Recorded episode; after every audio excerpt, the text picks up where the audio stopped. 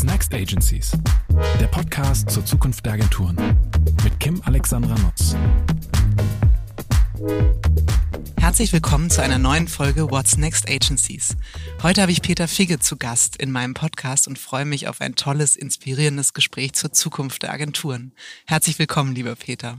Danke, freue mich, dass wir das Gespräch heute führen. Ich hätte ja eigentlich sagen müssen, danke für die Einladung, weil ich habe dich gar nicht zu Gast, sondern ich bin bei dir zu Gast äh, in eurem wunderbaren kleinen Tonstudio. Und tatsächlich freue ich mich auch, weil es, äh, wir haben das ja eben schon kurz im Vorgespräch gesagt, endlich mal wieder eine persönliche Begegnung ist. Und ich glaube, ähm, ich habe viel mehr Podcasts remote gemacht als live. Und insofern ähm, genieße ich das ganz besonders, dass wir persönlich sprechen können, uns persönlich sehen. Und ähm, ja, in dieser Folge ähm, werden uns unterschiedliche Themen beschäftigen. Natürlich ist das Oberthema die Zukunft der Agenturen, aber mit Blick auf deine Rolle bei Jung von Matt, auf deine Zeit bei Jung von Matt und all das, was du hier angestoßen hast, ähm, gibt es so ein paar spezielle Themen, über die wir uns, ähm, glaube ich, austauschen sollten. Das ist sicher das große Thema Generationenwechsel in einer inhabergeführten Agentur. Das eint uns ja auch ein bisschen, wenngleich deine Agentur viel, viel größer und bekannter ist. Und natürlich die Frage, welche Learnings gibt es, was können wir anderen vielleicht auch mit auf den Weg geben. Und äh, ja, wie führt man eine Kreativagentur wie Jung von Matt dieser Größenordnung und auch ähm, mit so einer starken Kreativkultur in Richtung Zukunft? Also das sind die Fragen, die ähm, mich und bestimmt auch die ZuhörerInnen äh, ganz brennend interessieren. Und bevor wir jetzt einsteigen in diese Debatte, ähm, würde ich ganz gerne noch ein paar Highlights aus deinem Lebenslauf rausfischen. Ich glaube, über die heutige Position müssen wir nicht reden. Ähm, das wissen wahrscheinlich alle. Ich sage es trotzdem der Form halber einmal nochmal. Du bist seit 2010 jetzt auch schon. Das mhm, ist wirklich genau. eine lange, lange Zeit. Vorstand und Partner der Kreativagentur Jung von Matt, die, glaube ich, in diesem oder im nächsten Jahr 30 Jahre alt wird. Ne? In diesem Jahr. In diesem Jahr. Wahnsinn. Wir sind, glaube ich, dieses Jahr 34 Jahre alt. Und ihr seid schon 30. Irre. Vor deiner Rolle als äh, warst du CEO bei Tribal, mhm. DDB sehr starker Fokus auch auf digitale Kommunikationsprojekte. Und dann hattest du viele verantwortungsvolle Positionen im Omnicom-Netzwerk. Also du warst Mitglied des weltweiten Boards von Proximity und Geschäftsführer von Proximity Germany. Und was vielleicht nicht so viele wissen ähm, äh, oder nicht mehr wissen, das kann ja auch sein, ist, dass du nach dem Studium und deiner Dissertation ähm, bei der Kreativagentur KNSK eingestiegen bist oder zumindest lange, lange gearbeitet hast und da auch für die erste deutsche Weltausstellung, die Expo 2000 in Hannover verantwortlich warst. Du warst zuletzt Mitglied ähm, der Geschäftsleitung und tatsächlich, das ist total lustig, Werner packt immer mal wieder so Dinge aus der Vergangenheit bei mir auf dem Schreibtisch, die er dann gefunden hat beim Ausmisten mhm. oder in seinem Archiv oder so. Und da lag tatsächlich ein Jahrbuch von KNSK. Ich weiß nicht mehr das Jahr, aber ich weiß, beim Durchblättern sind mir viele bekannte Gesichter aus der Branche entgegengesprungen und ähm, so auch dein eins äh, mit einer Seite Frage-Antwort-Spielchen. Ähm, und das fand ich sehr, sehr nett. Also das fand ich irgendwie eine, eine schöne Verbindung und ähm, Genau, vielleicht kommen wir darauf nachher auch so ein bisschen. Noch Sollten kurz, wir definitiv. Oder? Also das ist, glaube ich, einer der Gründe, äh, einer der Gründe, warum ich mich heute auch so gefreut habe. Mir geht's genauso. Ähm, endlich mal wieder ein Mensch, genau, endlich mal wieder ein ein, eine reale, eine reale Begegnung. Das ist schon mal super. Draußen scheint die Sonne, ist auch super.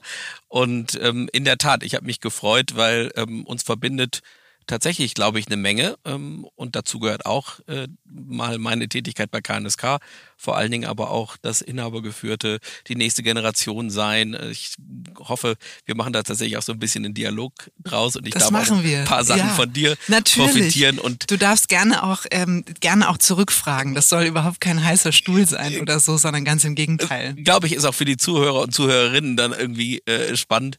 Und ähm, KNSK, ja, das vielleicht schon mal vorweg. Irgendwann nach meiner Zeit gab es mal eine wunderschöne Personalanzeige von KNSK. Da hatten sie aufgelistet, welcher KNSKler eigentlich wo gelandet ist. Und ich glaube, die Headline war, äh, wer bei KNSK war, kann alles werden. Und das war ganz erstaunlich, weil da doch ganz schön viele Leute ähm, gute Leute waren, Frauen und Männer, die in ganz unterschiedlichen Positionen und spannenden Positionen gelandet sind. Also gerne auch ein bisschen über ähm, KNSK ähm, als sozusagen mhm. äh, Brutstätte und Kaderschmiede Super äh, für Kreative und äh, Berater und Strategen. Super gern. Ja, das ist verblüffend. Ne? Ich glaube, ähm, die äh, Dorte war mal Texterin, mhm. äh, Karen Heumann war da, ähm, auch zu meiner Ritter Zeit. Pötsch war da. Ich weiß nicht, ob auch zu deiner Zeit. Auch zu meiner Zeit. Uli Pallas Zeit. war da, auch zu meiner Ah, Zeit. Wahnsinn, Dominik Fassel, unser, mein heutiger äh, Partner hier äh, und äh, CFO äh, war auch bei KNSK. Ähm, also da sind, sind so einige, muss man, muss man wirklich sagen. Und Mhm. ich weiß auch noch, das werden tatsächlich die meisten Zuhörerinnen und Zuhörer gar nicht so präsent haben. Es gab mal so eine Phase, da war das ein echt so ein Kopf-an-Kopf-Rennen, Springer und Jacobi, Jungfrau Matt und KNSK. Mhm. Ähm, und ähm, also eine ganz spannende Phase. Ähm, man muss tatsächlich ein bisschen älter sein, um die miterlebt zu haben. Ja, Aber genau. das bin ich. Sehr gut. Ja, ich habe schon angekündigt, es geht heute vor allem auch um die Frage, wie ein Generationenwechsel in einer inhabergeführten Agentur gelingen kann. Und das ist ja auch etwas, das nicht so häufig in unserer Branche passiert, vor allem nicht erfolgreich passiert. Das muss man, glaube ich, dazu sagen. Versuche gibt es wahrscheinlich einige, die wir gar nicht mitbekommen haben, weil sie dann zum Scheitern verurteilt waren. Was, glaube ich, super spannend ist und alle interessiert, ähm, wie habt ihr das damals bei Jung von Matt zu deinem Einstieg gemacht? Also hattet ihr so eine Art konkreten Masterplan, der von vorne bis hinten durchdekliniert war? Wie stellen wir uns die Zukunft vor? Wie soll das äh, aussehen, wenn der Peter ähm, das Zepter in, in die Hand nimmt sozusagen und aus der Gründer eine partnergeführte Agentur machen soll? Oder war das, ich sag mal, ein, ein Work in Progress? Also es gab ein klares äh, Ziel, Zielszenario ähm, von einer gründergeführten zu einer partnergeführten Agentur. Ich glaube, was es damals ausgezeichnet hat, war vor allen Dingen typische Eigenschaften, die die Agentur sehr stark prägen, aber auch uns drei, ähm, Jeremy, Holger und mich prägen, nämlich ähm, unerbittliche Klarheit, ähm, gemeinsame Werte, das haben wir sehr intensiv abgecheckt, ähm, haben wir eigentlich bei aller Unterschiedlichkeit der Kompetenzen, der Charaktere, haben wir wirklich das gleiche Wertegerüst ähm, und ähm, haben wir ähm, die gleichen Vorstellungen von der Zukunft. Und dazu gehörte Dinge, die eben auch ähm, uns als Marke prägen, ein absoluter Exzellenzwille und ein Streben nach dem besten kreativen Produkt. Dazu gehört das Thema Unabhängigkeit, ganz klar, das war ein wesentlicher Treiber. Und es war auch unternehmerische Freiheit und Gestaltungsfreiheit. Es war den beiden Gründern sehr wichtig. Sie wollten, dass diese Marke unternehmerisch und wirklich gestaltend weitergeführt wird und unabhängig. Und ich war angetan und begeistert von einer unternehmerischen Chance, die ich bekommen habe. Ne? Und ähm, das wäre wahrscheinlich gleich die, die, die erste Gegenfrage. Wie, wie war es oder ist es denn bei euch? Ich meine, die beiden, die beiden noch vorhandenen Gründer, ihr seid ja auch eine ähm, tatsächlich eben Gründer ge- geführte Kreativagentur gewesen zum damaligen Zeitpunkt. Detmar und Werner haben ja zurückgekauft von der BBDO und haben sich ja auch für einen Weg entschieden, der nicht Network ist. Wie, wie war es bei euch sozusagen zu dem Zeitpunkt, als du kamst? Also das war, ähm, ich sage immer, irgendwie war das war das ein Zufall, wie das sehr häufig so ist. Also ich glaube nicht, da war nichts von langer Hand geplant. Das war ja so, ich hatte vorher die Content-Marketing-Agentur mit Manfred Bissinger gegründet. Also eher so journalistisches Urgestein, R72, ich 32 und äh, wir haben dann eins auf Startup gemacht und dadurch, dass Werner und Manfred miteinander befreundet waren, haben die uns geholfen, Website zu bauen und irgendwas und dann ähm, haben sie uns auch Räume äh, an der Alster 1 überlassen und haben gesagt, was auch immer das wird bei euch, wir wünschen euch viel Glück, aber ihr habt auf jeden Fall zwei Räume von uns. Und ähm, wir haben sie dann an der Agentur beteiligt durch diverse Hilfestellungen, die sie geleistet haben. Und dann war das ein paar Jahre, lief das an, lief auch sehr, sehr gut. Wir waren dann irgendwann auf 30 Leute angewachsen. Ich war im siebten Monat schwanger und ähm, dann hatten Detmar und Werner mich zum Mittagessen eingeladen in die Hanse Lounge. Wir saßen äh, auf der Terrasse, Blick aufs Rathaus und plötzlich fing die an, so ein bisschen rumzudrucksen und dann sagte Werner, du, wir haben da mal eine Idee. Könntest du dir vorstellen, dass du ähm, äh, bei KNSK mit einsteigst und dann perspektivisch auch die Führung der Agentur übernimmst?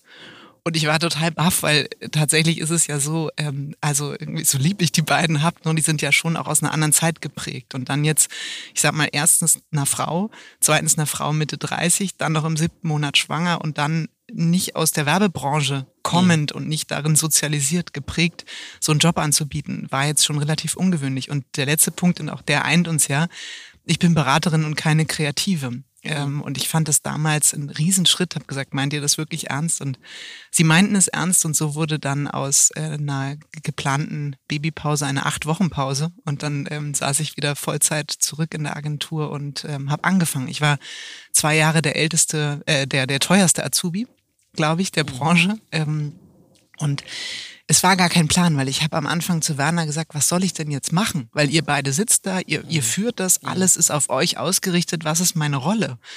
Und dann hat Werner am Anfang gesagt, ach, erstmal musst du gar nichts machen. So, also erstmal so. Ja, ich glaube, das war für typischer die. Typischer Werner. Genau, es war ein typischer Werner. Ähm, und ich glaube, das meinte er auch ernst. Er hatte das Gefühl, wieso es, es läuft doch alles gut und dann guck mal, dass du da langsam reinkommst, aber jetzt müssen wir auch nichts überstürzen und so. Und ich glaube, ein bisschen kannten sie mich ja schon und dann ist es ja einfach so, dann sieht man Dinge und ähm, engagiert sich auch in Themen und möchte Dinge weiterentwickeln. Und ich glaube, man kann es so sagen, es war ein evolutionärer Prozess. Es war überhaupt nichts geplant äh, in dem Sinne, wie soll das eigentlich mal aussehen in fünf Jahren, sondern ähm, tatsächlich äh, ein bisschen positiv gemeinter Try and Error und reinwachsen. Ich glaube, das habe ich aber auch gebraucht, weil ich kein Kind der Werbung war. Aber gleichzeitig glaube ich, und das ist aus meiner Sicht so ein, ein Learning aus beiden Geschichten. Ähm, das sind unternehmerische Entscheidungen, mhm. die eine ganz grundsätzliche Bedeutung haben, die vielleicht unterschiedliche Wege gehen ähm, bei dir und bei mir, aber ähm, die eben dann doch von Menschen getroffen werden, die für ihre eigene Marke, für ihr eigenes Unternehmen stehen und kämpfen und die dann auch, wenn es um die Zukunft geht, bereit sind, auch zu mutigen Entscheidungen. Mhm und ähm, auch bereit sind, eben die Folgen ähm, zu tragen. Das hast du wahrscheinlich in größeren Konstrukten, in Manager-geführten Konstrukten nicht immer, weil die einfach nach anderen Regeln funktionieren müssen. Ne? Und äh, früher, zu meiner Zeit hätte, wäre das eine schnelle Nudel beim Etrusker gewesen. Ja, so hieß das früher ja, genau. immer. Die gibt's immer noch. Die, die gibt's noch. aber die, die wird in die Agentur geliefert. Also okay. Also der Etrusker liefert Nudeln äh, an die Alster okay, 1. Okay, aber damals zu meiner Zeit bei KNSK hätte das Gespräch äh, da stattgefunden. Und ähm, ich als ich bei KNSK angefangen habe, KNSK war meine erste Station nach der Schweiz sozusagen. Mhm. Ähm, da hatte KNSK ähm, unter anderem ja auch noch ähm, Bert Nägeli an Bord mhm. ähm, und der ja ein herausragender Gestalter ist und ein ganz ruhiger, aber doch auch auf seine Art ein ganz prägnanter, kreativer. Mhm. Und das hatte mich äh, einmal fasziniert und dann zweitens eben diese Weltausstellungsgeschichte.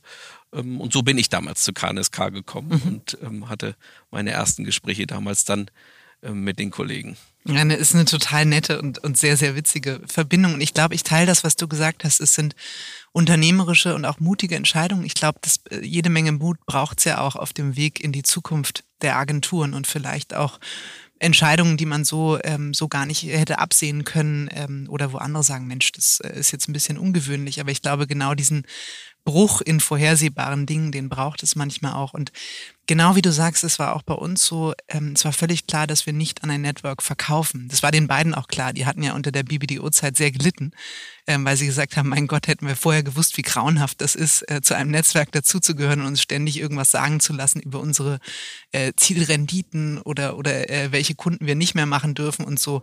Das machen wir nicht. Werner sagt immer, wir sind denen so auf den Sack gegangen, dass die uns irgendwann wieder loswerden wollten. Mhm. Das glaube ich ihm auch, äh, dass sie das so auf dem Weg geschafft haben. Und für mich war das auch immer klar. Also ich liebe ähm, diese, diese Vorstellung, selbstständig, unternehmerisch verantwortlich zu sein für das, was wir da tun und dann eben auch die Verantwortung für die Leute zu tragen. Ich finde, das ist eine ganz besondere Rolle, die man da einnehmen kann.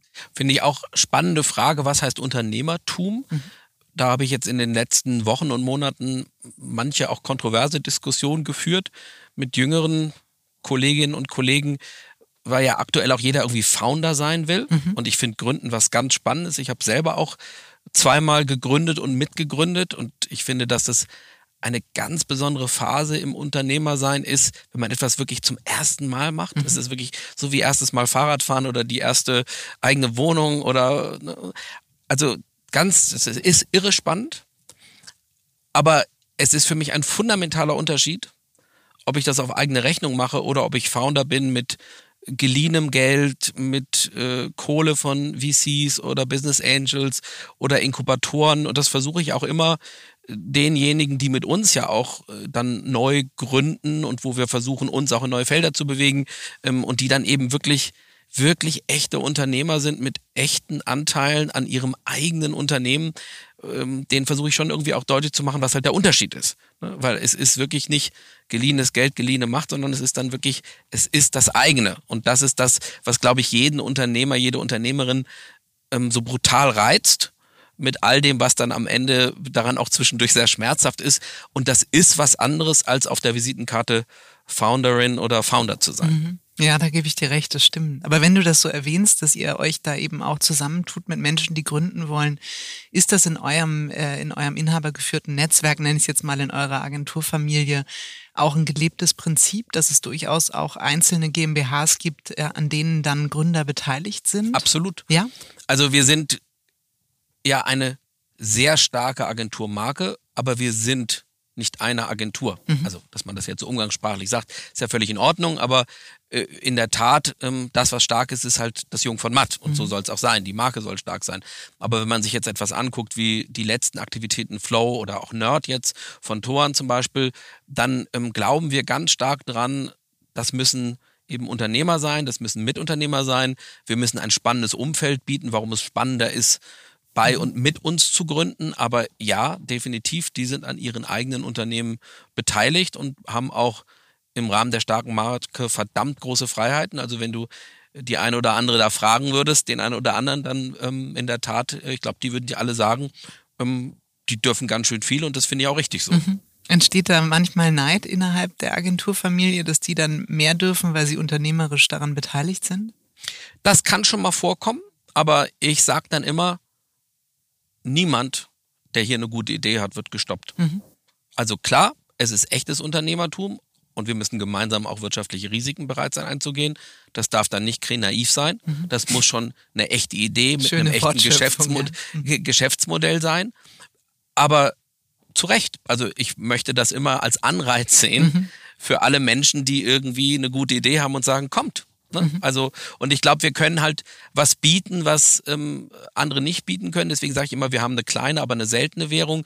Wir können nicht unbegrenzte Taschen bieten. Wir mhm. können nicht irgendwie bieten, dass bei uns alles immer total einfach ist. Also gerade wenn es eben auch heterogen ist und, und, und ein bisschen föderal, ne? der Schweizer würde sagen, es ist alles kantonal verschieden, mhm. ähm, so, dann ist es manchmal auch anstrengend. Aber was wir bieten können, ist, wir können halt dann wirklich auch, auch Freiheit bieten äh, für diejenigen, die sagen, Mensch, ich habe hier eine gute Idee und möchte gerne und glaube, das ist ein Zukunftsthema, es ist vor allen Dingen ein kreatives Zukunftsthema und das möchte ich gern angehen. Und ähm, diejenigen, die das dann tun, ich glaube, die wissen auch genau das zu schätzen. Mhm. Und in Kombination auch mit der Tatsache, dass wir dann jetzt auch immer, ich sag mal, internationaler werden und doch auch für große und spannende Marken arbeiten, wird es dann halt irgendwann auch, auch interessant. Mhm. Wäre das ein Schritt, wo du gerade international sagst, dass du irgendwann sagst, es könnte sein, dass Jung von Matt auch einen internationalen Standort aufmacht, also international im Sinne von außerhalb Dachregion?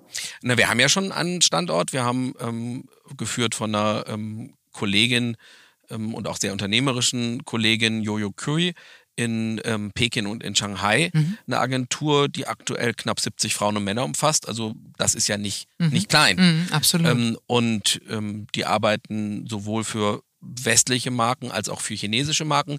Die haben wir mal vor zehn Jahren gegründet. Das ist so ein schönes Beispiel für einen langen Weg. Mhm. Auch den muss man unternehmerisch durchhalten. Das ging mal relativ klein los, aber, und das hat auch Auf, Auf und Ups gehabt, ähm, aber das ist unglaublich spannend und Bojan und Jojo ähm, und, ähm, und Bessie äh, und Rachel, die da ähm, alle arbeiten, erstaunlich viel Frauen, muss mhm. man auch sagen, ganz spannend, ähm, die die sind alle schon vergleichsweise lange jetzt da. Die sind alle Minimum fünf Jahre da, so in der, in der Führungsriege. Und die wissen auch, das Jung von Mattige tatsächlich zu mhm. schätzen in einem chinesischen Kleid sozusagen. Ähm, auf Chinesisch heißen wir Rong Ma. Ähm, Ma ist das Pferd. Rong ist wahrscheinlich falsch ausgesprochen jetzt, ist ähm, tatsächlich ein starkes Kriegsross. Also wir haben auch uns sehr stark bemüht von Anfang an Dinge, die wir hier haben, vernünftig in chinesische Kultur zu transportieren. Du kannst es entweder phonetisch tun oder du kannst es sinnbildlich tun. Und wir haben uns sehr um die Sinnbildlichkeit bemüht, damit auch ein Stück wirklich Jung von Mattkultur mhm. sich da reinträgt. Das ist ein irre langer Weg, aber es tut uns gut, weil wir jetzt auch gemeinsam auf Kunden arbeiten. Und eine der für mich spannendsten Erfahrungen jetzt in dieser Corona-Zeit war, dass wir um einen chinesischen Kunden gepitcht haben, wir mit einem virtuellen chinesisch-deutschen Team. Wir haben dann am Ende vor, ich glaube, 15 Kundenentscheidern, die alle mit chinesischen Schriftzeichen und schwarzem Bild auf einem äh, Monitor nicht zu sehen mhm. waren, präsentiert und gemeinsam dann am Ende gewonnen. Mhm. Und wahrscheinlich waren wir uns wechselseitig noch nie so nah wie in dieser Phase, obwohl es virtuell war und wir ansonsten uns auch physisch regelmäßig sehen. Und das ist für mich so ein ganz wichtiger Aspekt, der auch uns in Europa sehr stark beeinflusst, weil bei aller kontroversen Diskussion um China, wir werden kein einziges globales Thema ohne China lösen. Und eine asiatische und eine chinesische Perspektive, die hilft uns einfach auch total, wenn es um Erneuerung und neue Themen hier geht. Mhm. Und ich weiß noch wie heute, als ich das erste Mal in damals Singapur saß und eine nicht eurozentrische Weltkarte gesehen habe, die hinter einem Kunden hing. Und ich musste die zwei Stunden lang angucken und danach hatte ich das sowas von eingebrannt. Da war nämlich Europa links oben ganz klein in der Ecke. Mhm. Und ich weiß noch wie heute, ich bin da raus und habe zum ersten Mal fast physisch begriffen, was das eben heißt, dass wir uns als alter Kontinent durchaus wichtig nehmen dürfen, weil wir viel beizutragen haben, aber nicht zu wichtig nehmen sollten, weil eben einfach Asien so viel größer ist und so viele unterschiedliche und auch spannende Kulturen umfasst und China am Ende eben auch ein Riesenland ist. Also insofern die Internationalisierung von Jung von Matt, die hat die steht nicht vor uns, begonnen, die ja. hat schon längst begonnen. Und in, gerade in den letzten Jahren, ähm, wir arbeiten auch zum Beispiel ganz viel für Hyundai global. Wir sind ähm, ein Berliner Standort, äh, die äh, globale ähm, Social Agentur. Wir bespielen die ähm, eigenen Plattformen und Kanäle und die Social Kanäle vom Headquarter von Hyundai. Äh, wir arbeiten für Bosch international. Ähm, wir arbeiten über The Game für BMW international. Also wir haben verdammt viele internationale Tätigkeiten ohnehin schon. Und diese chinesisch-deutsche oder europäische Achse, die ist jetzt sicherlich aktuell so die spannendste. Mhm. Ja, absolut. Also auch, weil ja viele Innovationen aus dem Bereich kommen und sicher unsere Branche prägen werden. Das ist auch ein Thema, da würde ich ähm, nachher gerne noch mal ein bisschen drauf eingehen ähm, oder jetzt auch noch mal so ein bisschen die Überleitung finden, weil du warst ja vorher, bevor du zu Jung von Matt kamst, warst du ja bei Tribal DDB. Da habe ich ja vorhin gesagt, mhm. ihr habt sehr viel digitale Sachen mhm. gemacht. Mhm. Ähm, du warst eben Berater, der kam, um die beiden kreativen Gründer zu beerben ähm, und wie war das für Jung von Matt? Also gab es die Sorge, um Gottes Willen, jetzt verlieren wir unsere Kreativkultur, ähm, jetzt, jetzt werden wir eine Beratungsagentur?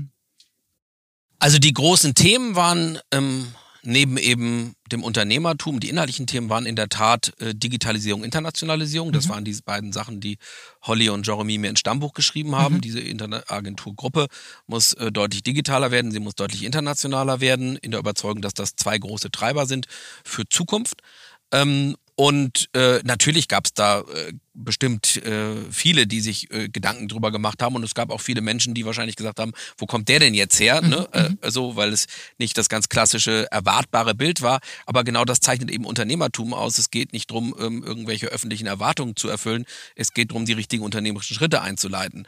Und ähm, man muss ja sagen, bei aller kreativen Wahrnehmung, ich habe den Berater beerbt, nämlich Holly. Mhm, hast du recht. Ja, ja, du hast schon recht. Also, man hat das immer man so hat die beiden so als ja. Kreative abgespeichert, aber die hatten ja durchaus ein sehr schönes Yin-Yang-Prinzip, äh, Ordnung und Unordnung, einer denkt, einer lenkt. Also es gibt vieles, auch was man von den beiden lernen kann. Ich sage immer, ähm, wenn, wenn man etwas über Paarbeziehungen lernen möchte, dann frage man die beiden, trotz der vielen Ehen.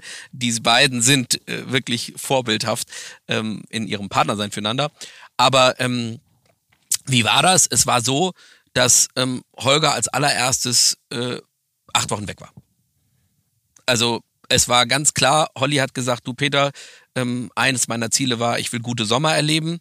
Ähm, und die Sommer gehen jetzt los. Du fängst am 1.7. an, das hat Vor- und Nachteile. Ähm, ein Nachteil ist, es ist halt jetzt Sommer und ich bin jetzt weg. ich bleib in Europa. Wenn du mich brauchst, dann komme ich. Mhm. Du sitzt mit Mathe in einem Büro, also insofern, was sollte schon passieren? Und natürlich haben wir einmal so, ups, äh, geschluckt. Wir haben dann noch die wichtigsten Kunden gemeinsam mhm. besuch, besucht und dann war er wirklich weg. Und ähm, das Gute daran war, es war einfach klar, das ist echt ernst gemeint. Mhm. Und niemand musste irgendwie das Gefühl haben, oh, muss mal ich gucken, mal bei Holly vorbeischauen. Auf dem Bierdeckel sich sozusagen auf den Füßen stehen oder so. Ne? Das, das Thema gab es gar nicht. Ja. Und insofern, das war ein weiteres Kennzeichen von wirklich Konsequenz. Und dann, klar, ähm, es ist eben was anderes, hatte ich vorhin schon gesagt, ob du selber gründest. Das hat den Charme des, ich mache halt alles so, wie ich das will. Mhm. Wenn man einer starken Marke begegnet, muss man erstmal zuhören, versuchen zu verstehen.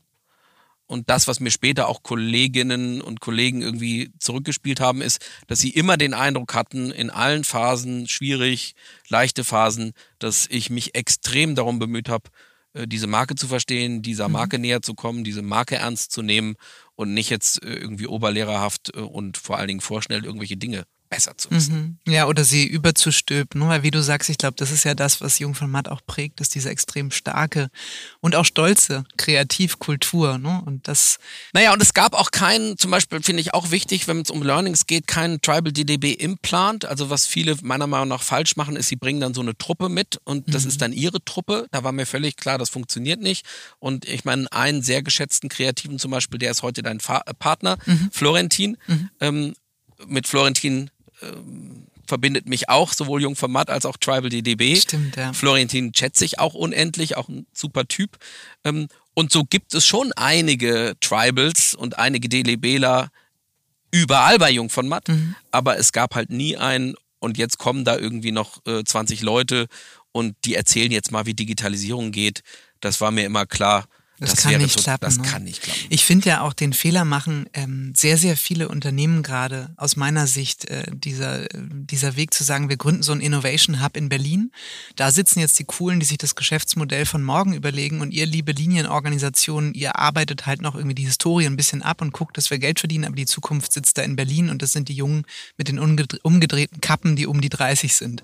Das ist grauenvoll. Also die verlieren reihenweise Menschen, die alle innerlich gekündigt haben, das Gefühl haben, sie sind nichts mehr wert. Ne? Und darüber geht dann ja auch die DNA und die Stärke dieser Unternehmen verloren. Exakt. Und deswegen immer, wenn diskutiert wird, sollten wir eine Innovationseinheit aufmachen für irgendein Thema. Dann sage ich immer, lasst uns von Anfang an aber auch den entscheidenden Nachteil bedenken, wenn wir das täten, senden wir dann nicht das Signal an alle anderen, dass sie nicht Zukunft, nicht innovativ sind. Ist das richtig? Also bin ich komplett bei dir. Ähm, solche Arten von Inkubatoren oder Hubs haben große Nachteile und ich muss auch sagen, ähm, in all den Agenturen, in denen ich war, wo das versucht wurde, die sind alle irgendwann wieder eingestopft mhm. worden. Mhm. Glaube ich dir auch sofort, weil das ist ja auch ein schwieriges Zeichen, gerade bei Kreativität, das ja per se Problemlösungskompetenz heißt. Das heißt, da muss ja die Fähigkeit, Zukunft zu denken, im Kern stecken und nicht irgendwo in sozusagen so einem Satelliten, der das Schiff umkreist. Ne? Wie ist denn das dann tatsächlich bei dir sozusagen gelungen, weitergegangen? Ich meine, jetzt kennen wir beide äh, Werner und Detmar, mhm. die sind meinungsstark, ähm, die haben auch klare Auffassungen. Ich weiß, dass Detmar mich auch mal verabschiedet hat, in, als ich in Richtung Proximity ging. Was willst du mit dem Fuddelkram? Also da war digital ja auch noch irgendwie so Bebe, so, ne? Und, und kleinteilig und langweilig und definitiv nicht unbedingt die Zukunft. Und ich hatte damals das Gefühl, mich hat ja nie das Technologische fasziniert. Ich, mich hat fasziniert, boah, was für eine Vielfalt kommt da auf uns zu? Wie viele Möglichkeiten werden mhm. wir kriegen? Mhm. Und das war damals für Detmar noch eher sozusagen hm, nicht unbedingt jetzt sexy.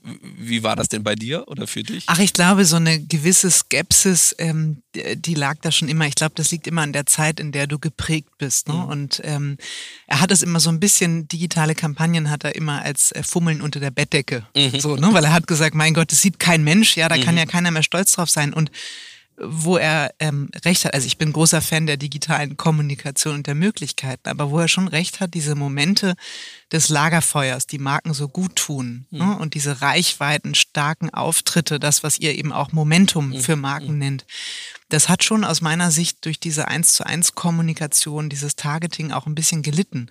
Weil es gibt ja nicht mehr die Momente, dass alle dieselbe Werbung sehen, sich darüber austauschen. Marken, Marken werden sozusagen auch ein bisschen verzichtbarer, austauschbarer. Mhm. Ich habe letztens gelesen, in der, in der Pandemie ähm, haben sich die Menschen zu 60 Prozent an neue Marken herangetraut und sind zu 50 Prozent bei ihnen geblieben. Mhm. Und das kommt natürlich, weil nur noch alles digital stattfindet. Du hast nicht das Gleiche in deinem, äh, in, in deinem Feed wie ich und wir sehen nicht die gleiche Werbung. Das sind schon Dinge, die finde ich spannend. Also die Frage, die, welche Öffentlichkeit brauchen Marken und haben wir uns nicht sozusagen dadurch, dass wir alles auf digital geworfen haben und eins zu eins Marketing da ein bisschen davon entfernt, Marken auch wirklich groß werden zu lassen. Ähm, aber grundsätzlich, also ähm, bei aller Skepsis haben sie beide verstanden, wie wichtig das Thema ist. Und sie haben ja auch sehr früh für ihre Zeit damals die Gelee Royale gegründet. Das, das war ja eine reine mhm. Digitalagentur, die ja auch 20 Mitarbeiter hatte. Also das war, finde ich, sehr, sehr fortschrittlich für ihre Zeit. Ähm, und sie haben sich eigentlich immer auf die Kreativität besonnen. Und das finde ich eigentlich das Positive, ne? dass man nicht sagt, wir nehmen jetzt die Technik der Technik willen, das hast du ja auch gerade gesagt, sondern welche Möglichkeiten bieten sich denn für uns aus einer sehr guten kreativen Heritage heraus, so eine Überzeugung einer guten Idee, was zu tun. Aber klar, also so eine gewisse Skepsis, was da jetzt passiert und ähm, was ich mit ihrer Agentur so anstelle, ähm, die war natürlich da, weil, wie gesagt, Beraterinnen dann nicht aus der Werbebranche, dann habe ich ein relativ großes Fable einfach für das Thema Marken, Markenstrategie. Ich komme eher aus dem Content-Bereich, also das waren ja alles Felder, ähm, äh, die da noch nicht so stark beackert waren, sage ich mal. Mhm. Es gab ja einen sehr großen Fokus auf Kampagne. Ähm, und ja, so haben wir uns reinentwickelt und ich habe irgendwann tatsächlich so diesen Transformationsprozess gestartet nach Gespräch mit den beiden und habe gesagt, mein Ziel ist es, die Leute mitzunehmen. Mhm. Also lass uns von innen heraus verwandeln und selbst erneuern und nicht einfach irgendwas nur dran klatschen und hoffen, äh, dass wir uns dadurch modernisieren oder weiter in die Zukunft gehen. Ähm, und es war trotzdem steiniger Weg, weil du musst ja auch 180 Menschen mitnehmen auf diesem Weg und nur die Hälfte findet es auch vielleicht gut, dass sich Sachen verändern, dass Content dazukommt. Ähm, also das, äh, das, das ist so ein Learning. Ich wollte sehr viel, sehr schnell und ähm, habe vielleicht das, was du gesagt hast, noch mehr zuhören. Das hätte ich vielleicht an der einen oder anderen Stelle mehr tun können, weil ich hatte irgendwie das Gefühl, ich habe eine Idee und ganz viele Dinge müssen jetzt sehr schnell gehen. Ne, Stichwort Momentum. Lass uns das mhm. jetzt nutzen. Und das ist meine Erfahrung, dass Transformation einfach länger braucht, als ich vielleicht am Anfang bereit war abzuwarten. Es ist, glaube ich, so, weil es ein kulturelles Thema ist. Und damit würde ich auch nie sagen, dass es jemals abgeschlossen mhm. ist und ich würde auch nie sagen, dass wir hier alles richtig mhm. machen oder dass ich alles richtig mache, um Gottes Willen. Also wenn du jetzt viele jüngere Menschen fragen würdest, denen geht ganz viel bei uns definitiv immer noch nicht schnell genug. Mhm. Aber wenn du wirklich was bewesen willst, und da hast du, finde ich, gerade was sehr Wesentliches gesagt, dann musst du es am Kern tun. Und deswegen habe ich von vornherein auch gesagt, wir gründen hier auf gar keinen Fall eine Digitalagentur. Mhm. Strategisch werden wir jetzt hier nicht irgendwie als allererstes nochmal in analog und digital teilen. Von Anfang an habe ich immer gesagt, es gibt keine analoge Kommunikation mehr. Mhm. Es gibt sicherlich viele digitale Spezialthemen. Performance, Plattform, App-Entwicklungsthemen, ähm, neue Targeting-Methoden. Es gibt so viele Einzelthemen. Aber vom Grundverständnis her leben wir in einer digitalen Welt, mhm. Ende aus Mickey Mouse. Ja. Und insofern finde ich das total richtig und würde auch das sozusagen immer jedem, der über Weiterentwicklung seines eigenen Unternehmens nachdenkt, an die Hand geben wollen keine separaten Inkubatoren oder wenn nur temporär, auch wenn es weh tut, am Kern versuchen zu schrauben und Kommunikation, Kommunikation, Kommunikation, Leute mitnehmen ist ein wichtiges Thema, weil nur dann kannst du überhaupt kulturell was weiterrollen. Mm, absolut, ja, da sagst du das richtig. Und äh, Gelee Royal gibt's ja auch seit äh, vielen Jahren schon nicht mehr, ne? weil das genau auch das Thema war, zu sagen, mein Gott, wir machen hier Silos auf. Ja, heißt es, die analogen Kreativen, die dürfen jetzt dann noch weitermachen, solange es halt noch irgendwie Out of Home und äh, Printanzeigen gibt. Nee, wie furchtbar. Ne? Wir sind im Kern kreativ und bitte nutzt die Kanäle, die dafür da sind, um eure Idee zu distribuieren ne? und an den Mann zu bringen. Und da siehst du auch Wellen, weil das bedeutet, dass man zum Teil eben Menschen zusammenbringen muss und digital reinholen muss. Mhm. Und dann kommen wiederum natürlich Dinge, wo du eine spezifische Expertise brauchst. Also unsere Jungfirma Tech zum Beispiel heißt jetzt eben ja nicht Digital, mhm. sondern Tech. Und da finden Web- und App-Entwicklungsaktivitäten äh, statt und Entwicklung von digitalen Services. Das in der Tat ist dann wieder ein Thema. Dazu brauchst du schon Expertisen, mhm. die auch nichts mit Kampagnen zu tun haben. Die gehören auch zusammen und die gehören dann auch als Gruppe zusammen. Mhm. Das ist dann aber wirklich ein zusätzliches Angebot. Mhm. Aber über allem sollte wirklich nicht mehr stehen, es gibt irgendwie sowas wie digital. Hast du recht, ja. Gibt es irgendwas, wo du heute sagst, das würdest du anders machen? Oder hättest du vielleicht ähm, mit dem Wissen heute und dem Verständnis, wenn du zurückschaust, anders gemacht? Ach, was ich bis heute bedauere, ist, ähm, ich habe zum Beispiel relativ früh und genau auch in diesem Gedanken, es geht nicht um digital, ähm, geprägt Kampagnengespräche, Plattformen. Ich habe ein Konstrukt, einen Ansatz versucht äh, auch zu erläutern und nach innen und nach außen zu tragen, von dem ich gesagt habe, es gibt eben einmal das Thema, wir reden mit vielen Menschen, meistens mit äh, auch tatsächlich Paid Media. Das tun wir aber bitte über alle Kanäle. Dazu gehört dann auch Social oder die Vorform von Social dazu. Wir haben auf der anderen Seite etwas später im Funnel, wenn jemand wirklich produktinteressiert ist, eher das ganze ähm, Thema, was dann eine Weile auch mal Hub-Content hieß, mhm. was bei mir dann Plattformen waren, was ähnlich wie auch bei einer Broschüre, aber die Voraussetzung hat, eine Website oder eine App, die nicht geöffnet wird, ist tot. Mhm. Und in der Mitte gab es dieses Thema Gespräche und alles, was eben interaktiv und dialogisch ist und auch datengetrieben. Da hing ich auch sehr dran, da haben wir die Jungformat 365 gegründet. Ähm, die haben wir mit der Agentur Elbe damals gegründet, also mit vorhandenen Leuten. Das würde ich wahrscheinlich heute anders machen. Da würde ich wahrscheinlich eher wirklich komplett grün auf der grünen Wiese gründen, weil da doch zu viele andere Themen noch dabei waren. Das hat so den Fokus ein bisschen rausgenommen. Das hat dem Thema, glaube ich, nicht genug Momentum gegeben. Mhm. Da hätten wir schneller sein können und da mussten wir später irgendwie nachholen. Das würde ich wahrscheinlich heute anders machen. Mhm. Ja, ich glaube, Florentin ist sogar in diesem Kontext auch ähm, exakt gestartet, ne, bei Jung von Matt. Genau, ganz ja. genau. Und ähm, äh, genauso auch wie Brand Activation ähm, und ähm, ja, aber das ist so. Ähm, da habe ich aus dem vermeintlichen Vorteil äh, sozusagen nicht den korrespondierenden Nachteil mhm. erkannt.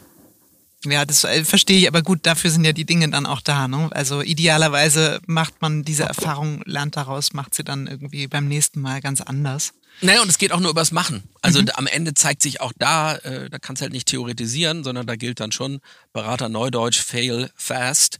Ähm, also möglichst ausprobieren, gucken und wenn es halt nicht geht, dann auch wieder sagen, okay, dann müssen wir einen anderen Weg wählen, mhm. aber machen. Ja. Das ist übrigens ja auch ein, ein guter, ähm, eine gute Überleitung zum Thema Kultur. Ne? Mhm. Und ich finde, das hatte ich ja auch am Anfang gesagt, Jung von Matt hat eine sehr, sehr starke Kreativkultur, eine Unternehmenskultur. Jetzt wird ja seit vielen, vielen Jahren schon ähm, so eine Art Renaissance der Kreativität gepredigt. Mhm. Und äh, ich sag mal so, in den Zukunftsskills, die es braucht, um die Zukunft zu bewältigen, steht Kreativität auf Platz drei mittlerweile. Ich glaube, vor ein paar Jahren war es noch Platz zehn. Also all das sind ja sehr, sehr gute Nachrichten für eine Kreativagentur, wie Jung von Mattes ist, oder Agenturgruppe, muss man ja besser sagen. Wie würdest du eure Kultur beschreiben oder was glaubst du, zeichnet eine starke Kreativkultur aus? Also erstmal die Ausrichtung von dann tausend Frauen und Männern auf ein Ziel. Also wir sind sehr fokussiert ähm, und wir sind getrieben von wirklich kreativer Produktexzellenz. Das ist das, was hier alle umtreibt. Ich würde manchmal sogar sagen, oder, oder vielleicht sogar häufiger sagen, das ist vielen wichtiger als Profit. Mhm. Äh, es geht wirklich um das beste kreative Ergebnis. Und in unseren Leitsätzen heißt es ja einmal, wir schaffen Momentum, also wir versprechen eine überdurchschnittliche Wirkung durch Kreativität. Und das findest du ja auch in anderen kreativen mhm. Berufen oder bei anderen kreativen Menschen, wenn du plötzlich irgendwie total erstaunt bist, weil ein Architekt dir da etwas hingebaut hat, wo du sagst, wow, damit hätte ich nicht gerechnet. Und mhm. das ist der zweite Satz, der für uns wichtig ist. Wir glauben an die Kraft des Unerwarteten. Also mhm. wir sind der festen Überzeugung, Kreativität kann etwas schaffen, was wirklich überdurchschnittliche Wirkung darstellt. Das nennen wir Momentum und das treibt uns irgendwie. Die Suche danach, ähm, nach immer neuen Wegen, unerwarteten Wegen, die dann am Ende aber besonders wirkungsvoll sind. Und da kommen dann auch mal Sachen dabei raus, wie vor einigen Jahren das äh, Streaming der Handball-Weltmeisterschaft für einen unserer Kunden da hätten wir in der alten Jung von Mattwelt gesagt, Mensch, wir nehmen die Millionen und machen eine Werbekampagne draus. In der neuen, aber im guten Sinne immer noch eben kreativ exzellent getriebenen Jungfrau Mattwelt haben wir gesagt, es gibt die Möglichkeit, dass wir die Übertragungsrechte kaufen. Lass uns die Übertragungsrechte kaufen. Lass uns der weiße Ritter sein. Lass uns derjenige sein, der wirklich nicht nur den eigenen Kunden, sondern allen Fans der zweitwichtigsten Ballsportart in Deutschland ein einzigartiges Ereignis schenkt, das ansonsten gar nicht sichtbar gewesen wäre. Dafür war ich euch unendlich dankbar, weil ich bin ähm, äh, Handballspielerin. Ja. Insofern ähm, habt ihr voll den Nerv getroffen. Ja. Und, und, und das dass eben, dass das eben immer wieder, dass wir immer wieder auf der Suche sind. Das ist das, was hier, glaube ich, alle antreibt. Also das beste kreative Produkt und zunehmend eben nicht mehr in Instrumenten denkend und nicht fixiert sein, sondern mhm. auch mit so einer Lösung kommen. Dann ist ein weiterer, sicherlich klarer Treiber auch das Thema Unabhängigkeit, also die tiefe Überzeugung ist auch einer von unseren, unseren äh, sieben Leitsätzen, dass Unabhängigkeit eine zwingende Voraussetzung für eben Freiheit und, und Kreativität ist. Deswegen hängen wir da auch mhm. so dran. Ähm, und das sind äh, so wesentliche äh, Momente und kulturell sagen wir immer mal direkt, aber immer mit Respekt. Also sozusagen hart in der Sache, aber freundlich im Ton Ähm, das, darum bemühen wir uns auch sehr, dass wir Tacheles reden, dass wir möglichst geradeaus sind, das, was wir aber auf eine Art und Weise tun, die nicht arrogant ist.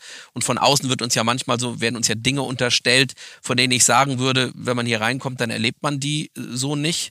Ähm, jeder wird erstmal angehört, jeder kriegt auch erstmal eine Chance. Ganz vorneweg ich vor vielen Jahren. Mhm. Ähm, und dann muss man halt auch seinen Beitrag leisten.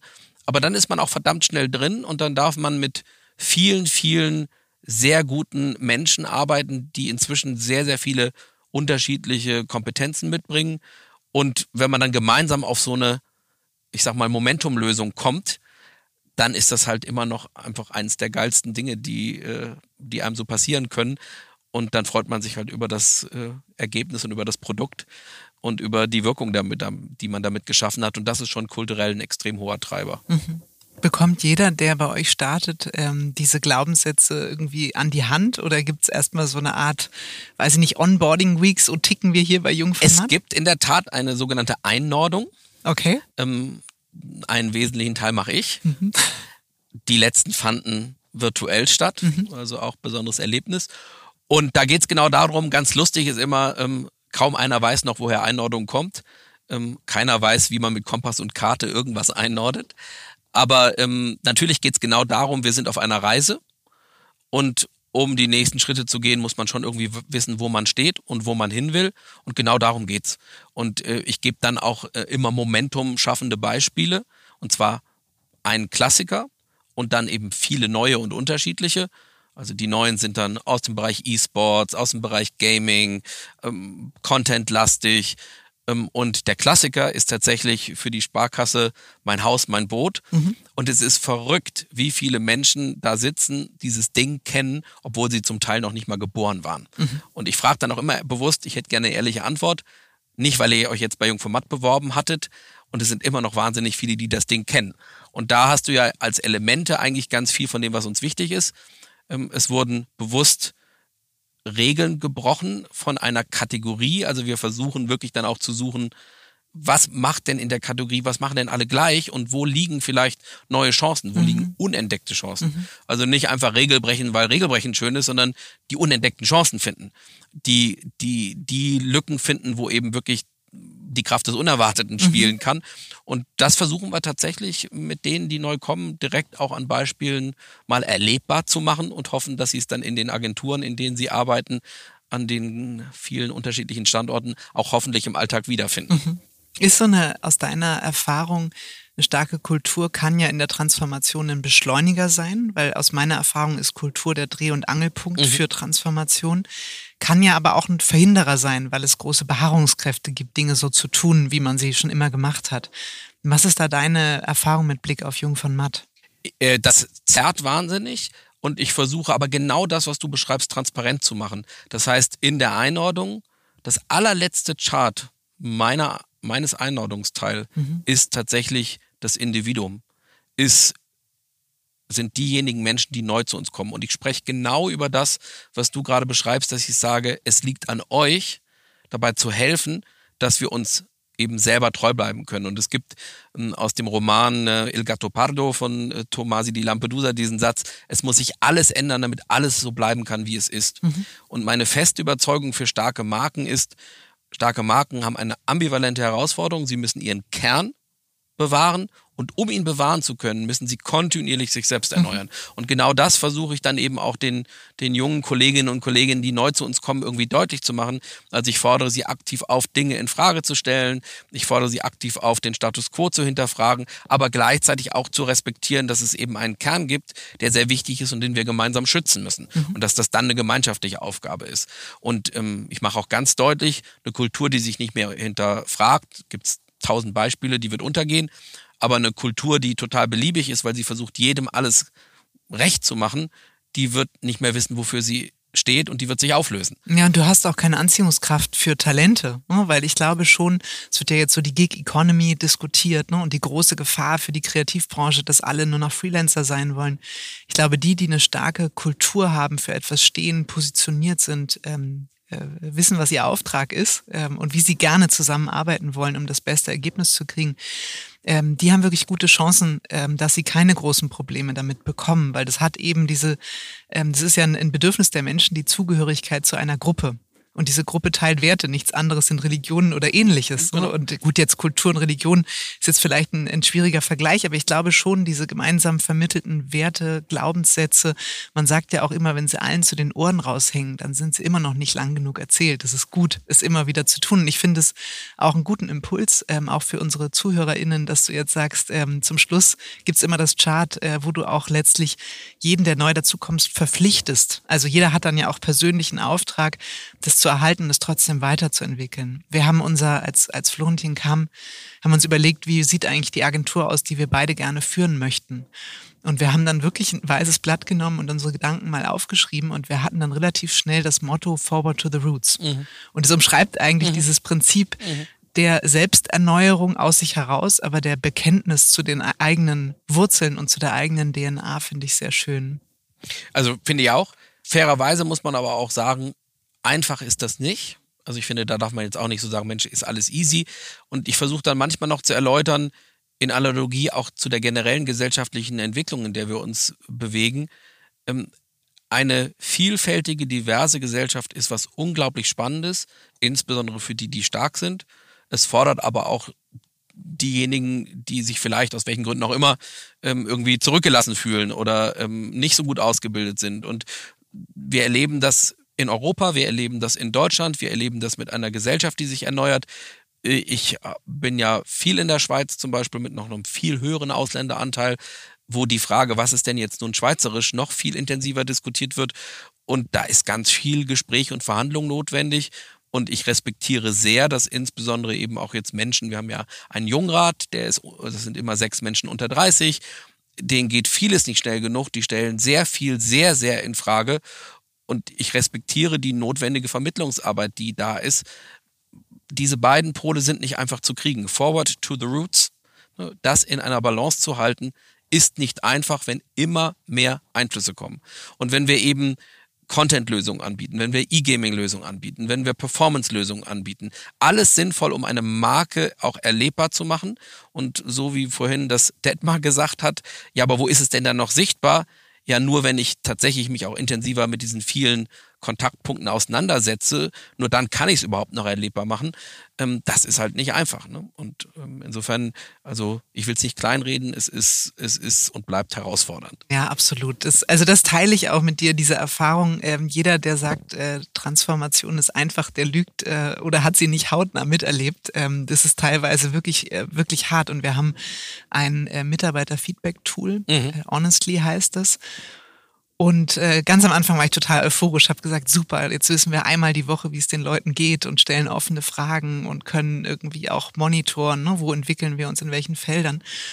Und dann habe ich irgendwann einmal die Woche das auch so empfunden, als wenn so ein Haufen Gülle über mich ausgeschüttet wird. Also das muss ich auch ganz ehrlich sagen. Und natürlich stehen da dann Dinge mitten in der Transformation drin. Das ist ein sehr harter Spiegel, den man da vorgehalten bekommt. Und es gefällt einfach nicht jedem gut.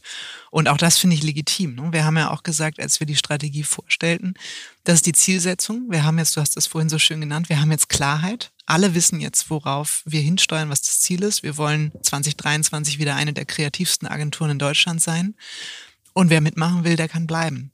Also so hart muss man das vielleicht auch sagen, weil es gibt einfach viele, die gesagt haben, das ist nicht unser Ziel. Das ist, äh, ist uns zu viel Arbeit, zu viel Veränderung. Und das finde ich auch, finde ich auch in Ordnung. Deswegen finde ich es auch immer die Aufgabe der Führung einer Agentur klar zu machen, wohin die Reise geht, weil dann kann auch jeder entscheiden, ob er an dieser Reise teilnehmen möchte. Und dann kannst du dir ja vorstellen, wie unterschiedlich das nochmal ist, wenn du halt nicht über eine Agentur redest, sondern über Absolut. viele Disziplinen, viele Länder, unterschiedliche Kulturen. Ähm, deswegen, das eine oder andere Mal werde ich ja auch nach Orientierung gefragt äh, und dann sage ich immer, ja, ähm, unsere gemeinsame Aufgabe, auch meine Aufgabe, ähm, aber es gibt keine einfachen Antworten, weil mhm. wir sind eben tatsächlich in Deutschland und in China unterwegs und äh, wir bieten äh, Lösungen an, die großes Momentum in Form von Bewegtbild schaffen, genauso wie eine tech-orientierte mhm. Lösung ähm, im, mit einer neuen digitalen Service-Idee. Mhm. Du hast eben den Jungrat erwähnt und es ist lustig, weil ich hätte ihn hier auch auf meiner, ähm, auf meiner kleinen Notizenliste gehabt. Ähm, wie, wie agiert er bei euch? Also wie kann man sich das vorstellen? Du hast gerade gesagt, es sind sechs Leute unter 30. Ist das so eine Art Reverse Mentoring ähm, für die Führungsmannschaft bei Jung von Matt? Wie kann man ähm, sich das vorstellen? Also es gibt zunächst mal zwei Partner, die immer fungieren auch als Schnittstelle zum Jungrat, als auch Austausch zum Jungrat, damit es zwischen den Partnern und dem Jungrat wirklich auch einen Dialog gibt. Ähm, die nehmen an Geschäftsführersitzungen ähm, teil, also an einigen zentralen wichtigen Veranstaltungen und nehmen sich selber immer Themen vor, auch vom alten Jungrat zum Teil übernommen, die sie weiter vorantreiben wollen in den nächsten 12 bis 18 Monaten. Mhm. Mhm. Ach, spannend. Und die wechseln dann sozusagen genau. alle zwölf Die werden ja irgendwann Monate älter als 30 so. und ja, dann. Genau. Übrigens auch eine gute Initiative. Wir haben das beim äh, auch auf, äh, bestreben, unter anderem von der ähm, Franziska Dürr auch für den GWA jetzt genau. umgesetzt. Ne? Diese ja. Initiative zu sagen, Mensch, äh, wir, wir sind ja im Vorstand auch unterschiedlich alt, aber auf jeden Fall äh, alle über 30, haben wir gesagt, das ist doch ein guter Impuls, wenn wir auch die Branche in die Zukunft führen wollen, auch die jungen Leute aus unterschiedlichsten Agenturen mal zusammenzubringen und anzuhören und auch als Impulsgeber an unserer Seite zu haben. Also da bin ich, bin ich sehr, sehr gespannt. Ähm, ist ja kein Experiment, also kann ja nichts kaputt gehen, ähm, sondern man kann eigentlich nur gewinnen, glaube ich, durch den Austausch. Auf jeden Fall. Sag mal, du hast vorhin Jungformat Tech und Nerd ange, ähm, äh, angesprochen. Sind das Exoten im Jungformat-Kosmos? Ähm, wie, wie schafft ihr das, dass die anderen GmbHs ähm, da Schnittstellen dazu integrieren? Weil ansonsten, ihr seid ja, zumindest ist meine Wahrnehmung von der Kultur auch, auch sehr auf, ich sag mal, auf ähm, Wettbewerb ausgerichtet, äh, nicht unbedingt sozusagen ähm, diese Kollaboration im Fokus, sondern jede GmbH ist ja auch selbstständig unternehmerisch tätig. Ähm, und dann kommen da so äh, die Nerds und, ähm, und machen neue Dinge. Gibt es da eine starke Verbindung innerhalb der Gruppe? Also die stärkste Verbindung entsteht immer über gemeinsame Projekte und gemeinsame Erfolge. Mhm. Zweitens Kooperationsfähigkeit und das ist nicht nur Kooperationswille, sondern auch Kooperationskompetenz, mhm. das muss man ja auch, auch hinkriegen, wird immer wichtiger, mhm. immer wichtiger für uns und das sehen wir zum Teil dann eben auf großen Kunden und großen Projekten, wo plötzlich eben vier, fünf, sechs Disziplinen gefragt sind und da müssen wir kombinieren einen gesunden sportlichen Wettbewerb und Ehrgeiz mit tatsächlich der Fähigkeit zur äh, Kooperation. Für uns manchmal gar nicht so einfach. Und natürlich sind die neuen Aktivitäten meistens auch getrieben von jüngeren Kolleginnen. Mhm. Und ähm, das ist äh, spannend, weil natürlich stellen die dann auch manches Tradierte in Frage und die Kolleginnen, die vielleicht für ähm, klassische Themen stehen, die fühlen sich da manchmal auch ein bisschen provoziert, aber genau das ist die Reibung, von der wir vorhin sprachen. Ähm, nur so geht Erneuerung ähm, und deswegen ist das wichtig und äh, jede neue Initiative, die am Ende eben immer kreative Exzellenz in den Mittelpunkt stellt, ist uns lieb und teuer und wichtig und würde ich auch behutsam auch noch weitere Aktivitäten gehen. Wir haben jetzt ja eine Menge angeschoben, aber das ist schon, schon ganz, ganz wichtig, weil ohne das gibt es keine Erneuerung. Mhm. Aber du hast gerade was ganz Wichtiges gesagt. Das äh, leitet sich im Prinzip aus euren Werten ab, dadurch, dass ihr nicht sagt, es geht hier nicht um persönliche Meinungen, Befindlichkeiten, irgendwas, sondern im Kern geht es um das exzellente kreative Produkt und alles, ähm, was dazukommt an neuen Sachen, ist herzlich willkommen. Also wenn das der Treiber ist, dann ist auch äh, die Schnittstellenfähigkeit, finde ich, zu diesen Spezialisten ähm, auch ganz natürlich. Ne? Natürlich gibt es trotzdem Reibung, weil am Ende sitzen da immer Menschen, ähm, äh, die ja auch Gewohnheitstiere sind ähm, und, und jede Veränderung am System muss man sich neu darauf einstellen. Aber das, ähm, ich glaube, es ist klug, dass das so, so stark in euren Werten verankert ist, um damit umzugehen. Wie du sagst, das Prinzip der ständigen Selbsterneuerung. Ja, und das, da standen ja nie reine Instrumente im Fokus. Die Frage ist, die du, du hast gerade von Spezialisten gesprochen die ganz spannende Frage, finde ich, für unsere Branche ist, wer sind die Generalisten und wer sind die Spezialisten? Sind das überhaupt noch die Spezialisten? Oder wenn ich über Spezialisten rede oder wenn ich das Wort Digitalagentur in den Mund nehme, wer ist das denn bitte? Also eine Digitalagentur ist Accenture Interactive, genauso wie äh, Performance Media, äh, genauso wie vielleicht eine digital getriebene Influencer-Plattformlösung, die sich als Digitalagentur ähm, empfindet. Insofern da finde ich auch wieder ganz wichtig, ganz vorsichtig zu sein. Wir haben eigentlich ganz viele Generalistenagenturen und die arbeiten dann nochmal mit ganz vielen mhm. Spezialisten mhm. zusammen, zum Beispiel im Bereich Targeting oder im Bereich Media, die sie brauchen. Aber in dem Sinne ist eben auch eine Jungfirma Tech eigentlich eine Generalistenagentur, weil sie recht umfassende Lösungen für einen Kunden, ähm, die Fußball.de oder große Webseiten, damals die BMW.com vor ein paar Jahren, baut, für die sie ja auch wieder viele technologische Partner braucht. Mhm. Also da finde ich, brauchen wir als Agenturen ein anderes Verständnis.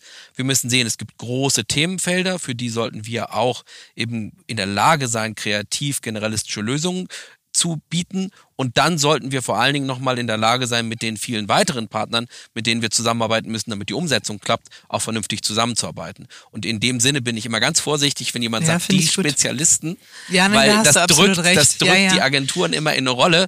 Also wahrscheinlich die kleine, aber sehr erfolgreiche Jungformat Nerd ist einer der vielleicht sogar international besten Generalisten gerade, wenn es um popkulturelle Themen geht, wenn es um sehr spezielle, nerdige Gaming-Themen geht, wenn es um Lizenzierung Lizenzierungsthemen geht, die werden von sehr großen Marken sehr ernst genommen, weil sie eine generalistische Kompetenz mhm. besitzen. Mhm. Ja, aber trotzdem, ich glaube, es ist eine Frage der, der ähm, Perspektive.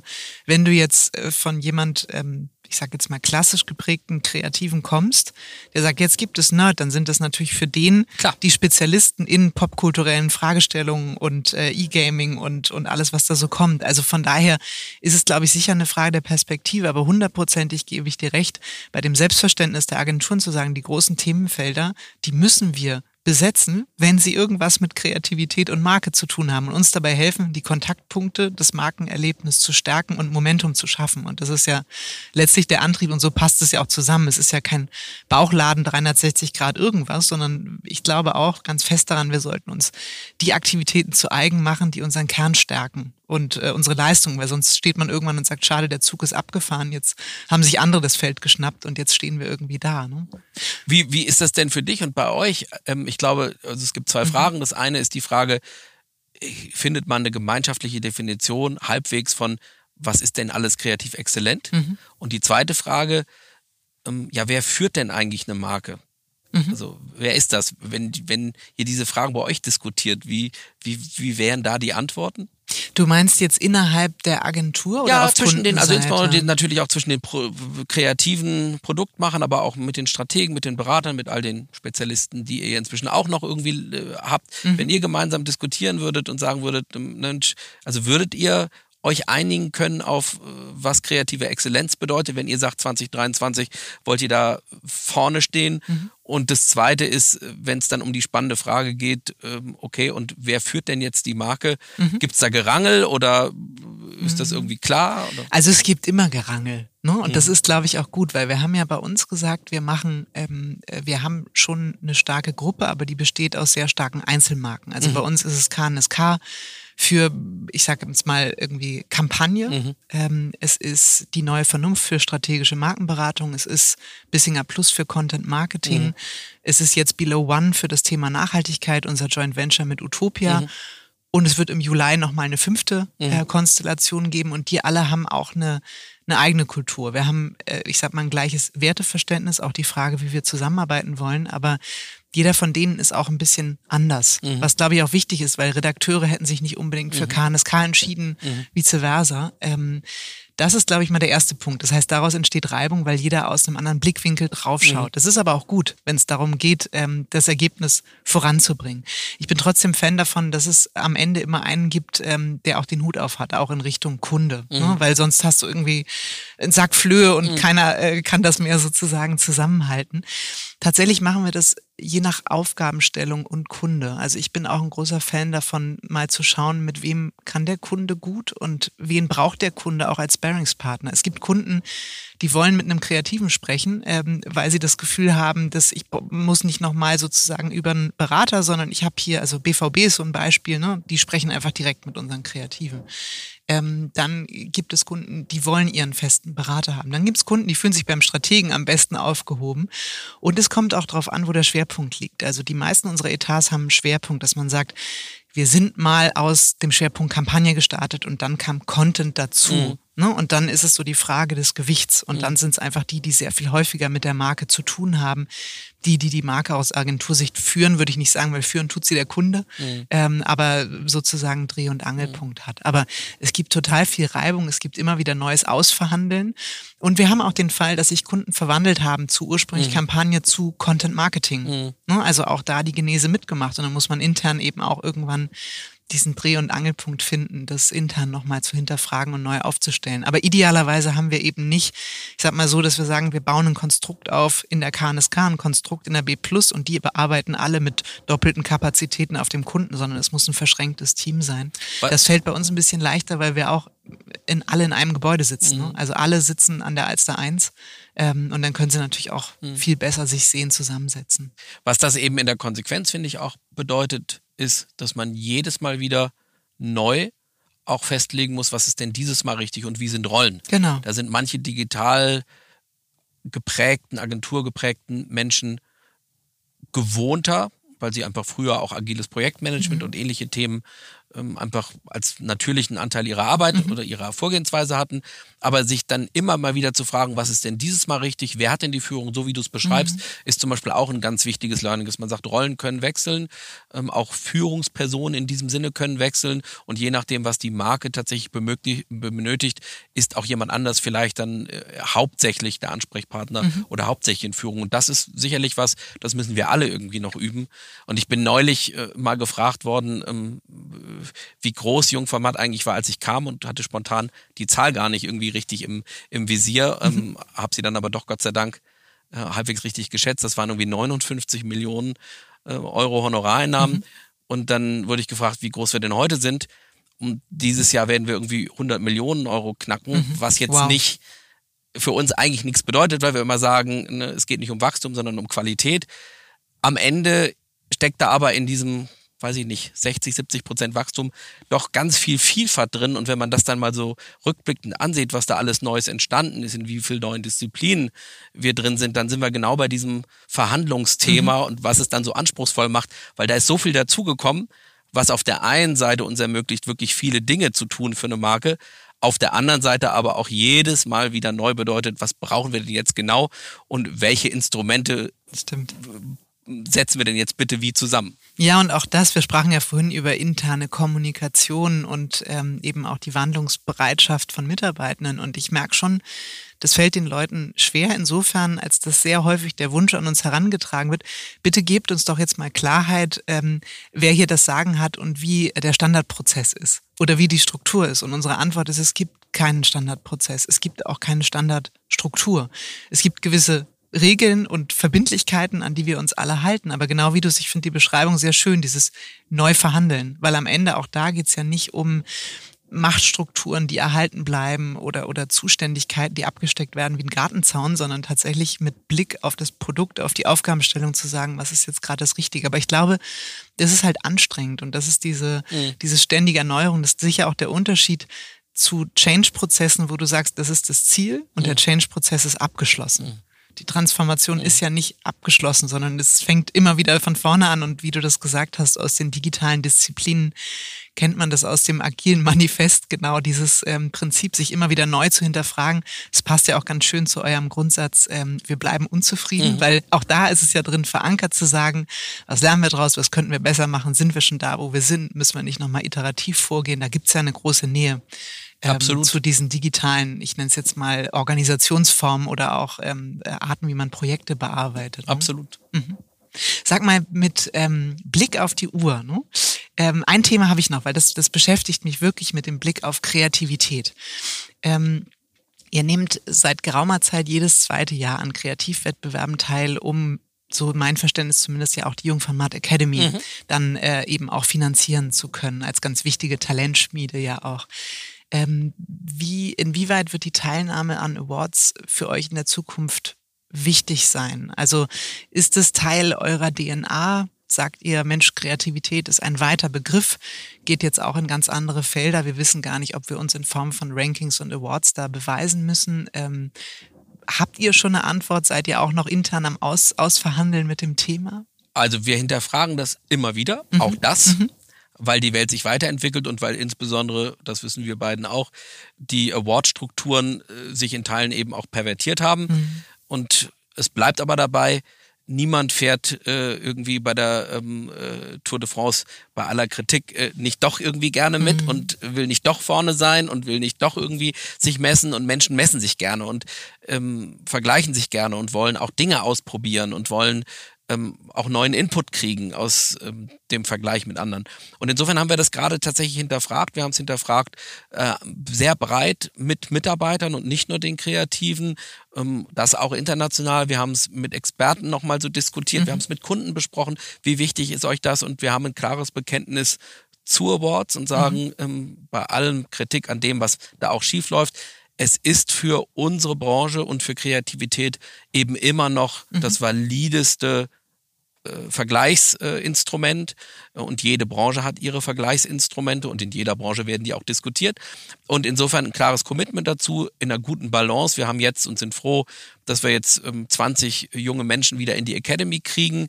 Ganz spannende Bewerberinnen, mhm. Äh, die wir eben auch jetzt zu uns irgendwie holen, wo wir auch ähm, Corona-bedingt pausieren mussten, weil es überhaupt gar keine. Möglichkeit gab das ist uns schon extrem wichtig. Und aus beiden Dingen kommen ganz wichtige Erneuerungsimpulse. Mhm. Ähm, und deswegen wollen wir auch beides ganz klar weitermachen ähm, und stellen dann eben alle zwei Jahre immer wieder die gleiche Frage. Aber man müsste es eben auch durch etwas anderes, Sichtbares, Klares ersetzen. Es ist theoretisch sehr schnell und sehr leicht gesagt, aus der Award-Kritik heraus zu sagen, ach komm, das ist doch alles irgendwie oberflächlich, das ist nicht echt, das braucht mhm. man nicht mehr ähm, du, du kannst das aber nicht durch eine Lücke ersetzen. Du mhm. musst etwas auch bieten, was auch wieder Identifikationspotenzial zeigt, was auch Learnings ermöglicht, was auch inspiriert mhm. und motiviert. Und gleichzeitig müssen wir halt sehen, dass wir, ähm, äh, deswegen waren wir auf 2018 auch so, so stolz, äh, so viele wirklich ähm, tolle Arbeiten auf realen Kunden, die Momentum geschaffen haben ähm, wir versuchen uns alle immer wieder zu motivieren. Darum geht's. Mhm, mhm. und nicht um irgendwelche, ähm, ich sag mal, ähm, für Awards erfundene Dinge. Ich hättest du, ähm, oder andersrum, ähm, bevor du geantwortet hast, habe ich geahnt, auch in welche Richtung die Antwort geht, weil so wie du die DNA von Jung von Matt beschrieben hast, finde ich, ist es elementarer Bestandteil, mhm. ähm, diese Kreativität auch im Wettbewerb ähm, sichtbar zu machen. Wie du sagst, solange es, es nichts gibt, was diese Lücke, wenn man nicht mehr teilnimmt, füllt, ähm, macht es, glaube ich, auch wenig Sinn und glaube ich, wäre auch zum Scheitern verurteilt es nicht mehr zu tun. Ne? Wissentlich, dass es auch ein bisschen Zirkus ist und so, aber ähm, es hat eine hohe, einen hohen Identifikations- Grad für die Mitarbeitenden und ich glaube, äh, für die Kunden ist es wichtig, für die Kunden weniger, weil die steigen auch im Detail nicht mehr durch, was jetzt genau wo welcher Award wie bewertet. Ich glaube, für die ist nur wichtig, man spielt bei diesen Awards eine Rolle. Man reicht da ein, man, äh, man äh, sahnt da auch ab und einfach nur das Gefühl zu haben, das ist eine Kreativagentur, die nimmt an so Awards teil. Ähm, das ist es, glaube ich, was die Kunden brauchen. Weniger dieses, wo genau, wann konkret, welcher Platz gegen wen gewonnen. Einfach nur das Gefühl, das ist denen wichtig. Stimme ich dir total zu.